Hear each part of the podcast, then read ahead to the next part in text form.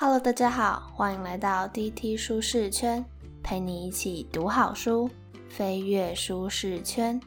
我是 Tilly，我是 Liz。大家有没有发现我们今天的开场不一样，声音特别好听呢？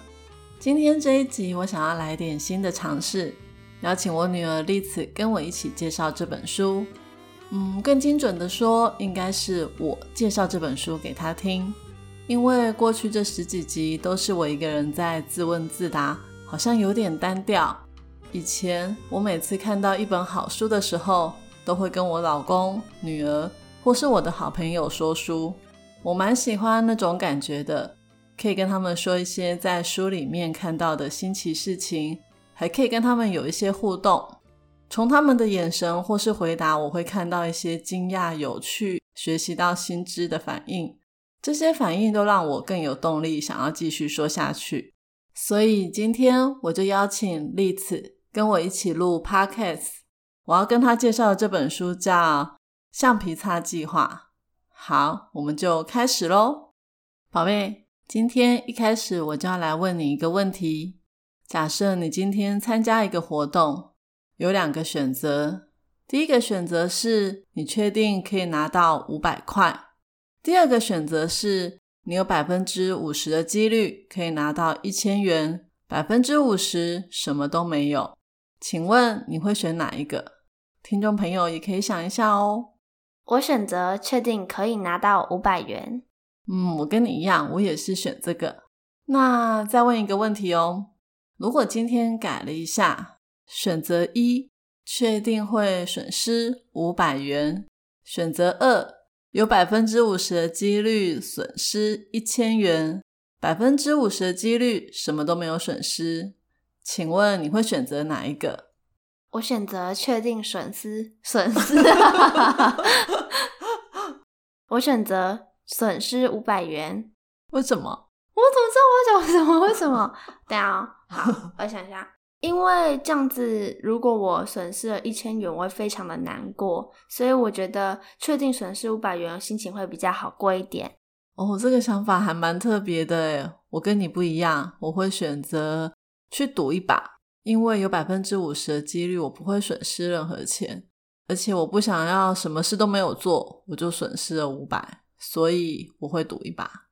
那这两题跟我们今天这本书有什么关系呢？有有很大的关系。看起来很简单的题目，可是让一个心理学家获得诺贝尔经济学奖哦。这个就是我在上一集经济学的四十堂公开课里面谈到的行为经济学。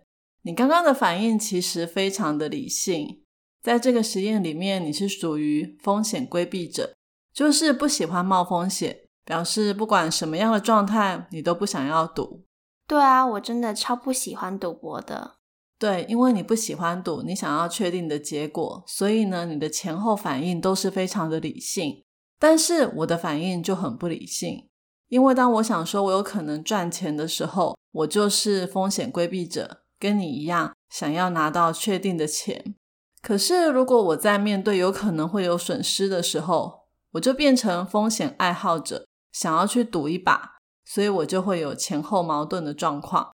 你猜猜看，我的反应比较像是一般大众的反应，还是你的反应？这应该只是你的反应而已吧？大家应该都会跟我一样。怎么会？其实大家都跟我一样，就是因为大家都跟我一样，所以这个心理学家才能拿到诺贝尔经济学奖。因为原本经济学的学者都是主张人是理性的，而这个心理学家就是要证明。人并不是理性的，而且还会前后矛盾。那这样子我就没有前后矛盾了耶。那这样我是正常人还是不正常人啊？你是属于很理性的人。好，那我们就来介绍一个专有名词，叫损失规避。也就是说，其实社会大众上面大部分的人对损失都比收益还要敏感。我们愿意花比较大的代价来避免自己损失一些东西。就像我们明明知道发生意外的几率其实很低，可是还是会想要去买保险来预防这些虽然几率很低，但是却是不好的事情发生。所以这个损失规避就是橡皮擦计划吗？嗯，其实不是的。刚刚讲的这个损失规避的理论，其实是展望理论。这个展望理论是由两个天才心理学家一起研究出来的。今天呢，我就想要先跟你讲讲这两个人的故事，接着来介绍他们两个很有名的几项心理学的研究。最后，你就会知道为什么这本书叫《橡皮擦计划》。好啊，我最喜欢听故事了诶这两位心理学家，其中有一位叫丹尼尔·康纳曼，他是犹太人，他是一九三四年出生，所以你说他现在几岁？嗯，应该是八十七岁吧。对他现在是八十七岁的老爷爷喽。在那个年代出生可不是一件很妙的事，因为他在五岁的时候，第二次世界大战就爆发了。很不巧。他那时候住在法国巴黎，他们全家都是犹太人，必须要躲避德国纳粹的迫害。他爸爸就曾经被抓去关起来。他爸爸是法国莱雅的科学家，法国莱雅就是那个很有名的化妆品公司。后来莱雅的老板呢，透过一些关系把他救出来，可是他们还是觉得巴黎太危险了，所以一家人开始往法国南部逃亡。逃亡真的非常的可怕，他们要拿假的身份证明，假装是法国人，不能让人家发现他们是犹太人。他们透过一些关系到处去借住别人家，或者是找空的鸡舍住下来。但是他们还是要正常生活，所以呢，他爸爸白天的时候还是会去某个地方上班。他那时候已经七八岁了，也是要去当地的小学上学。他爸妈都会跟他说：“我们要活下去的话，你千万不可以相信任何人，因为万一你的老师同学知道你是犹太人，去举报你，我们全家就完了。”真的是好可怕哦！生在台湾真好，真的超可怕的。所以呢，丹尼尔他一直记在心里，他必须要远离人群，不可以让别人看穿他。这也让丹尼尔后来的个性变得很疏离，不好亲近，跟大家都非常有距离感。后来在逃亡的过程中，丹尼尔的爸爸也因为生病过世了。丹尼尔觉得那一段逃亡的日子是他人生最痛苦的日子。他曾经问过他爸爸说：“为什么当初不早一点离开巴黎呢？”他爸爸说：“因为第一次世界大战的时候，德国没有攻占巴黎。”所以呢，他相信第二次也不会。丹尼尔听了，觉得人的心智思想真的很不可思议。明明第二次的时空背景跟第一次完全不一样，怎么会用以前的经验来判断现在要怎么做呢？你看，丹尼尔这么小就会有这种疑问，你说他是不是天才？没有啊，跟其他小孩没有什么不一样啊。其他小孩就是顶嘴顶回去。只有我才会，爸爸说什么就点头，不会去质疑。所以你跟丹尼尔很不一样，他是经济学家，你应该是一个很成功的人。好了好了，我们回到故事的正题。第二次世界大战之后呢，故事还没有结束哦。丹尼尔的衰运可不是只有这样而已。战争结束之后呢，丹尼尔他们在欧洲的亲戚。死了非常多的人，所以他们决定要离开欧洲，回到以色列。本来回到以色列还蛮开心的，因为很多亲戚都很欢迎他们回来。但是没想到，才过两年，在一九四八年的时候，就爆发了以色列独立战争。他们也太衰了吧！到哪都有战争。对啊，其实回到以色列并没有比较好，因为以色列本来就是一个战争很多的地方。不过，丹尼尔可不是这样想的。他说：“虽然呢，曾经有子弹飞过他的房间，他同军团的那个领导也被杀了，还有以色列的士兵就躲在他家公寓下面的地下室，准备要去解救以色列人。但是呢，他并没有觉得很危险，或是特别害怕，因为他说他是在战争中，不是在逃亡。以前呢，他要担心被人家发现是犹太人。”就像一只兔子，到处要躲避猎人的追杀。现在他们是为国而战，感觉好多了。以色列真的是一个很特别的国家，他们不管男生女生都要当兵，而且就算打仗的时候人在国外，还会自己买机票飞回国家打仗呢。就像我们书里面谈到的这两位天才心理学家，他们差不多在快四十岁的时候呢，有一阵子在美国做研究。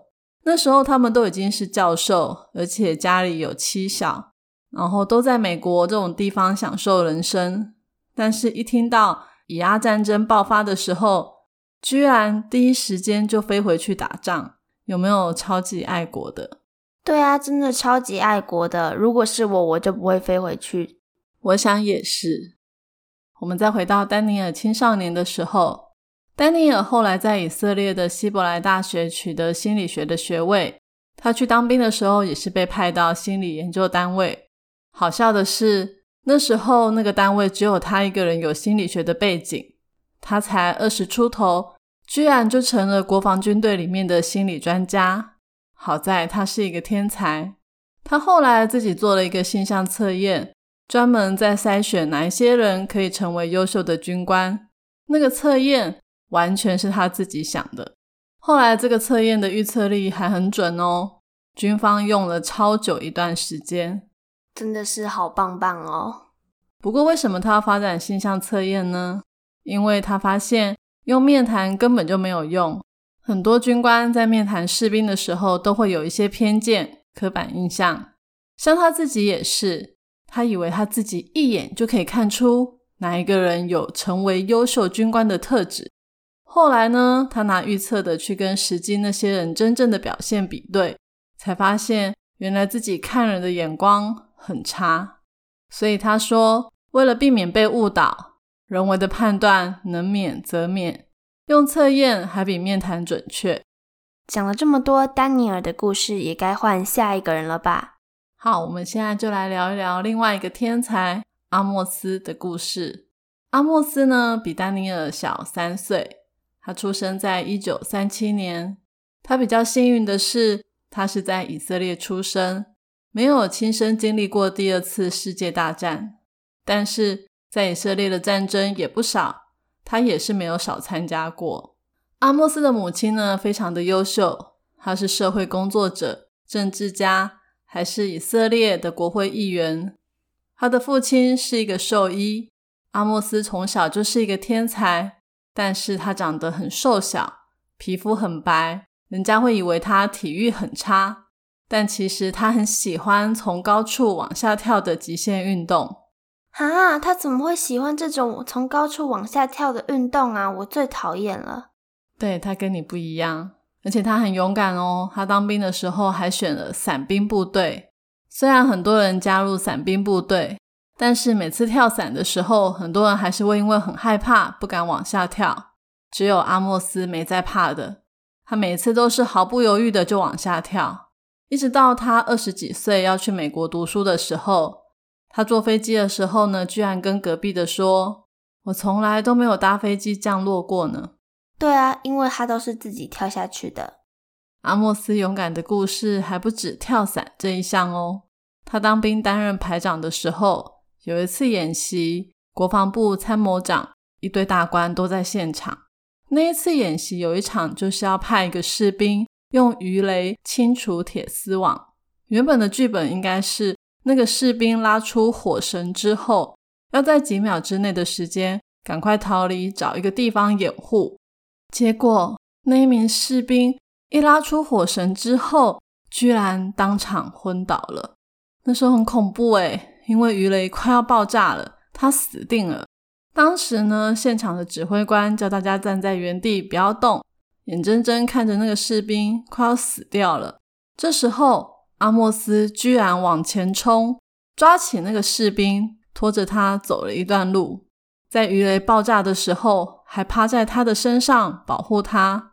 后来炸弹的碎片还残留在阿莫斯的身体里，跟着他一辈子。哈，炸弹碎片还残留在他的身体里面呢。嗯，最后以色列军队还颁发荣誉勋章给阿莫斯。以色列的将军还跟他说。你的行为很愚蠢，但是很英勇，下不为例哦。阿莫斯很勇敢吧？有人说他是因为身材娇小、皮肤苍白，所以呢，他一直想要证明自己很很有男子气概，是个英雄。真的诶，他就是个英雄。我们讲到这里，丹尼尔跟阿莫斯都还没有见面哦。我们先来比较一下，他们两个有哪一些一样或是不一样的地方？你要不要说说看，他们两个是怎么样的人呢？一个人就是很勇敢，一个人就是不喜欢跟别人接触。我想他们应该是一个比较乐观，跟一个比较悲观的人吧。丹尼尔自然是悲观的，阿莫斯就是乐观的。嗯，从个性上来看，丹尼尔比较不相信别人。也不相信自己，他很悲观。阿莫斯非常的相信自己，而且无敌的乐观。丹尼尔呢，个性比较严肃，阿莫斯喜欢搞笑。丹尼尔总是自我怀疑，觉得自己什么事都做错了，但是阿莫斯都认为自己是对的。丹尼尔呢，他总是很想要讨好身边的人，但是他却又很容易被激怒，脾气很暴躁。阿莫斯就不一样。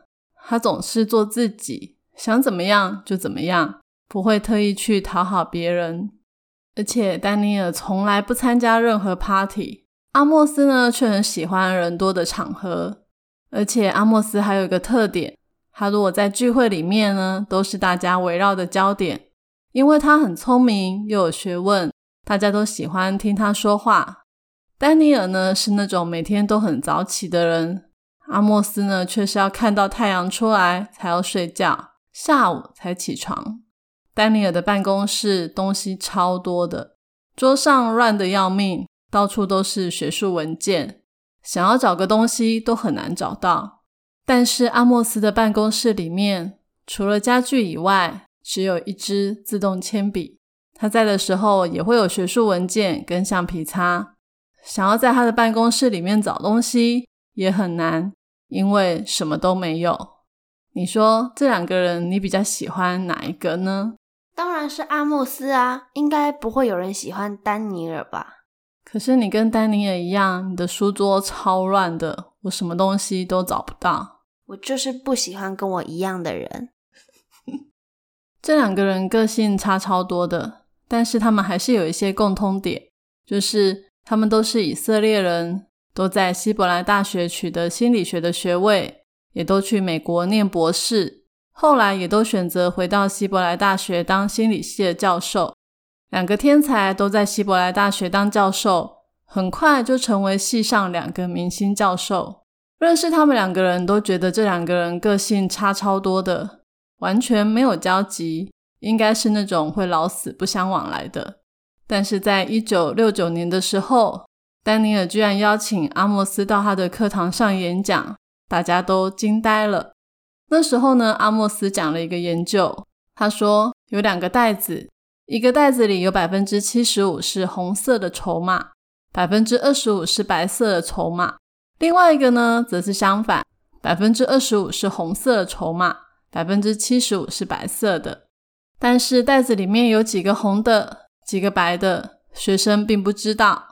接着，阿莫斯叫学生随机挑一个袋子，每拿一个出来，就要跟老师说，他们觉得袋子里面红色的多还是白色的多。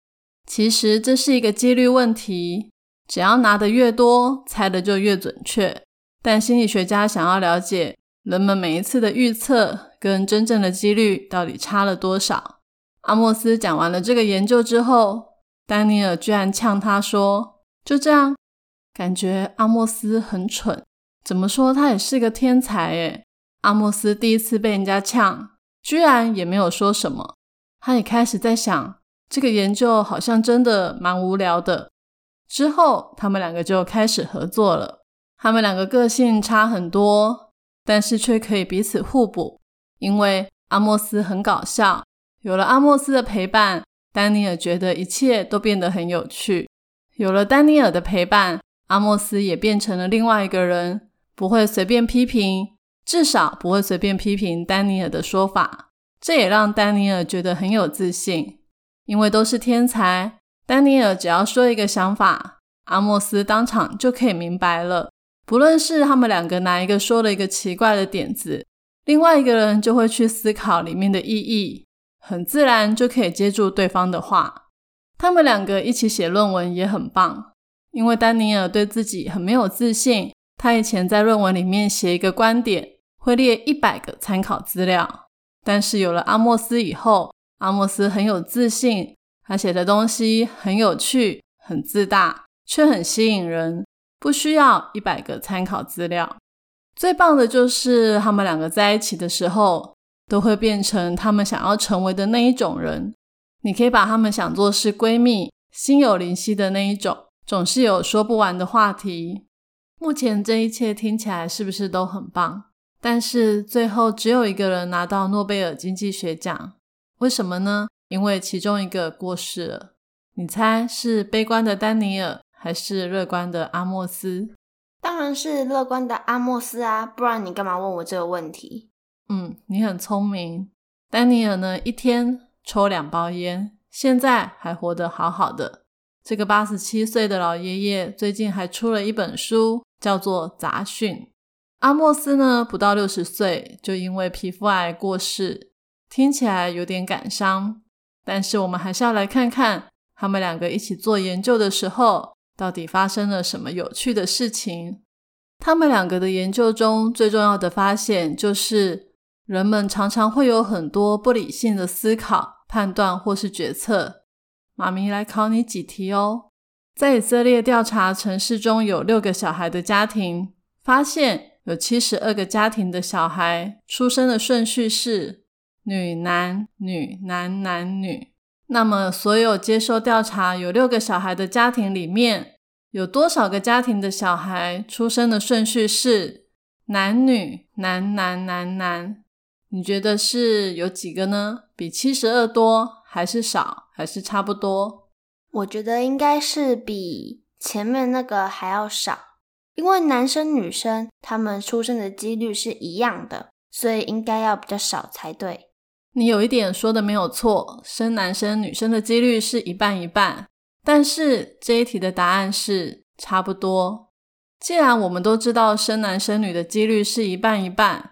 但是人就是很奇怪，我们认为出生的顺序是随机发生的过程，但是第一种的出生顺序看起来比第二种更像随机，也就是说，我们对随机是有刻板印象的，跟真正的随机其实定义不一样。换句话说，你觉得女男女男男女有三个女的，三个男的，看起来比较符合你心里面的几率问题。但是事实上，每一次的出生都是一半一半的几率，所以男女男男男男也是非常正常的组合。丹尼尔跟阿莫斯要告诉我们，人们就是很喜欢或是习惯用自己过去的经验法则来取代真正的几率问题，所以他们把这种经验法则叫做捷思法。捷就是快捷的捷。也就是人们很快就会反映出来的想法，但这种想法通常是错的。他们一共研究出四种结思法，第一种就叫代表性，就是我刚刚问你的男女男男男这一种。为什么叫代表性？它的意思就是，当人们在进行判断的时候，会把要判断的标的物跟心里面某个理想的典范去做比较。就像我们心里会想到六个小孩的家庭应该是。一半男生，一半女生，所以出现男女男男男的时候，就会觉得很怪。但其实几率是一样的。除了代表性外呢，第二个要介绍的是可得性的结思法。再来一题哦。如果我选了一篇英文的文章，里面有很多英文的单字，你觉得 K 出现在单字里面第一个位置的数量比较多？像是 keep k e e p，还是 k 出现在第三个位置的数量比较多，像是 make m a k e。我觉得应该是 k 在第三个会比较多。举个例来说看看。嗯，像是呃，我想不到哎。哦，那应该是在开头会比较多一点。像 key kiss king，好，所以你现在确定了，在第一个比第三个多，对不对？应该就是这样了吧？这个研究呢，大部分的人都跟你一样，猜第一个比第三个还要多。但事实上，其实第三个比第一个还要多。为什么会发生这种事呢？因为我们要记起字母 K 开头的单字，比要记起字母 K 在第三个位置的单字还要容易很多。越是容易让我们记起来的事情，也就是可取得性越高。人们就会判断它发生的几率越高。还记得丹尼尔的爸爸不逃离巴黎的事吗？这也是一个可得性的杰斯法，因为他爸爸就只有那么一次的经验。他认为第一次世界大战巴黎是安全的，也就判断第二次也是一样。虽然有很多证据证明第二次跟第一次差很多，但是他还是用以前的经验来判断。有人可能会说，没有办法汲取教训的人，注定要重蹈覆辙。但是丹尼尔跟阿莫斯认为，其实不一定，因为过去的记忆很有可能记错了，或是会扭曲我们对未来的判断。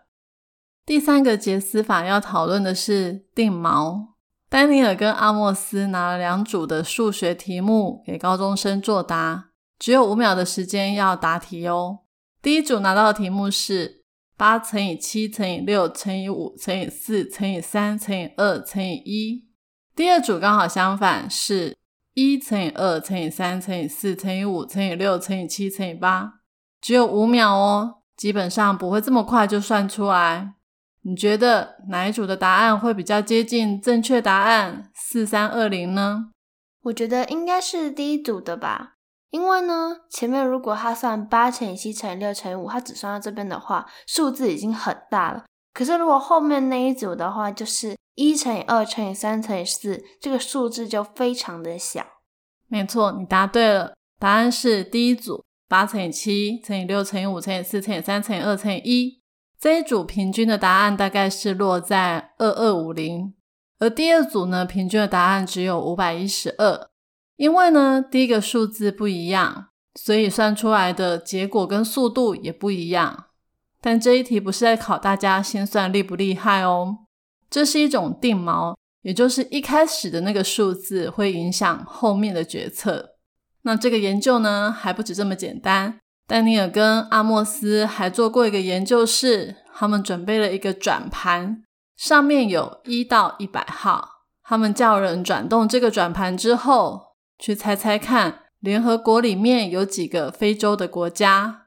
后来他们发现一个很妙的事情，就是转盘转到的数字越高，预测的非洲国家也会越多。也就是说，当你的心里面有一个数字的时候，你就会被这个数字影响，甚至会影响你之后对别的东西的猜测或是想象。我在第九集 FBI 谈判协商术之中。也有谈到一个叫讨价还价，一开始要先开一个超低的价格来定锚，这样子对方就会顺着你的价格来出价。第十三集金钱心理学里面也有谈到，大溪地的黑珍珠被放在第五大道的珠宝店，跟高价的钻石珠宝放在一起，人们就会以为黑珍珠一定很贵，这也是一种定锚哦。丹尼尔跟阿莫斯就是要证明我们的思考其实很不理性。在介绍第四个杰斯法之前呢，我想要再来聊聊丹尼尔跟阿莫斯之间的故事。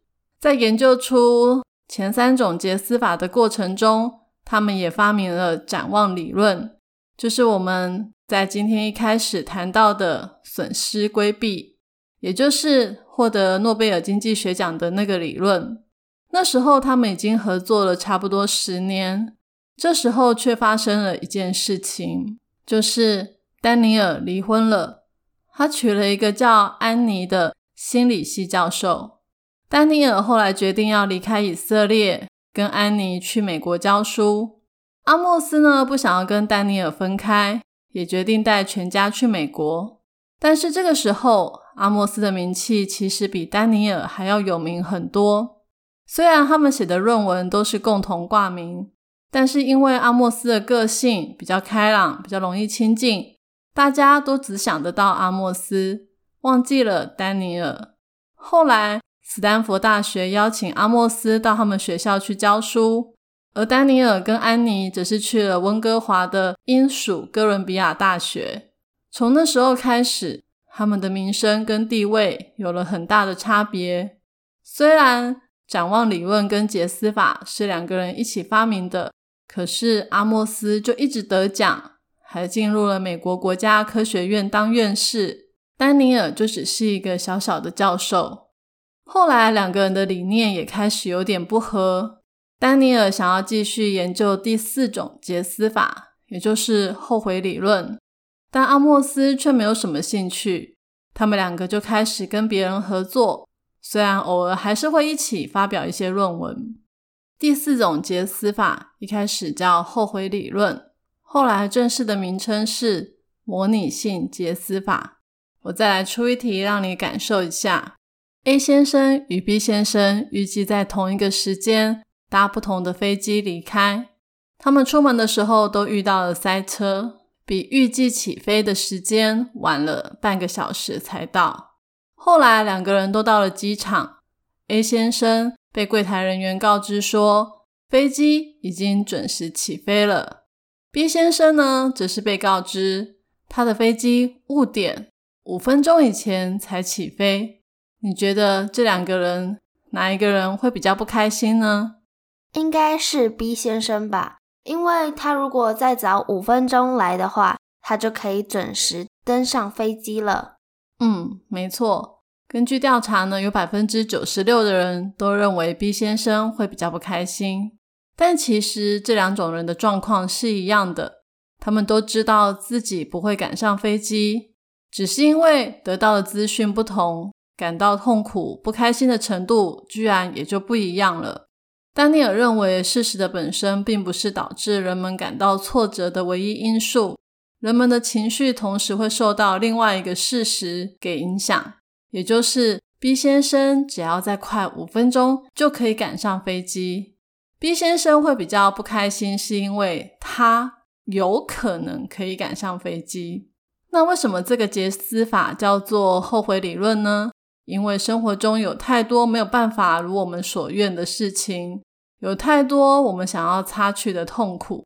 我再举一个例子：如果有一个人每天都走同一条路上班，但是有一天却被酒驾撞死了，他身旁的人就会说：“如果他那天晚五分钟出门就好了。”或是说：“哦，如果那一天他没有出门就好了。”但很少人会说：“如果他那一天换一条路线上班就好了。”因为换一条路线是很不正常的方式，这个还没有那么夸张。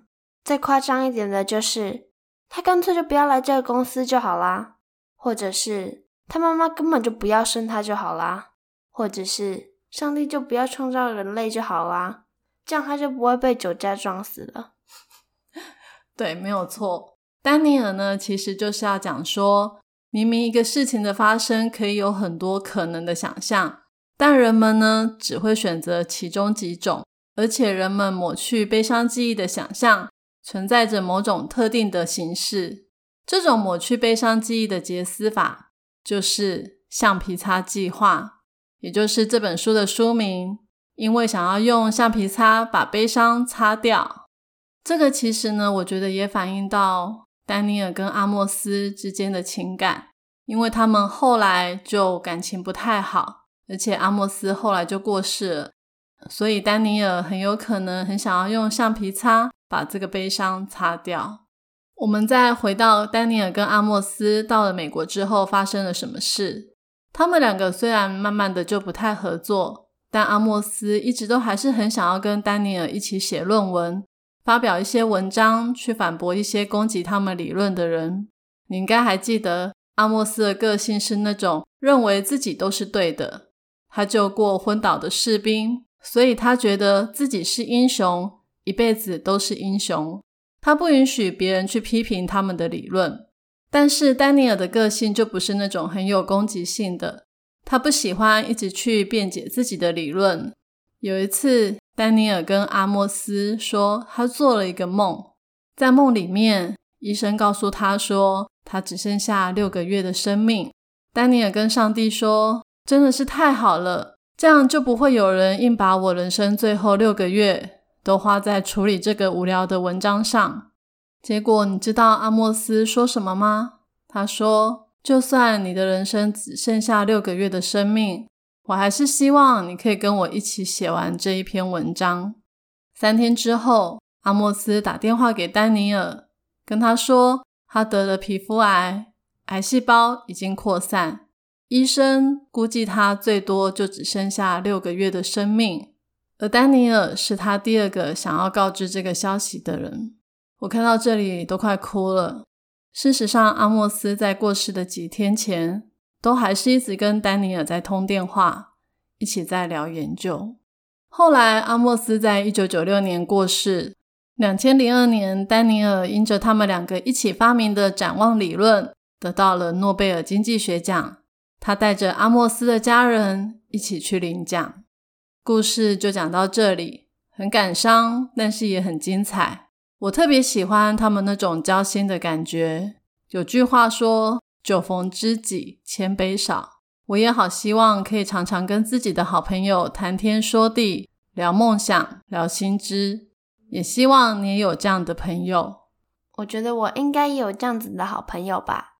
那我们今天要送给大家的三个知识礼物，分别是：一人有损失规避的倾向，面对收益时，多数人是风险规避者；面对损失时，多数人是风险爱好者。二人们会用经验法则来做判断，即使客观的几率并不是这样的。三人会受到定锚影响，特定的数字会影响之后的想法与决策。这集的题目是：对于丹尼尔跟阿莫斯的故事或研究，有没有哪一段特别有感触？欢迎你留言跟我分享你的看法。我已经把我所有的重点内容都放在我的部落格。Podcast 的说明栏有连接哦。如果你喜欢我们这种新的尝试，可以在 FB、IG、部落格等地方给我们留言鼓励哦，让我可以偶尔在一些比较适合的书籍上邀请我女儿、老公或是好朋友来跟我一起互动。愿上帝帮助我们都可以拥有知心的朋友，一起谈天说地，一起为梦想努力。也愿上帝让我们活出真实的自己。用天生的才能与天赋来帮助世界解决更多的问题。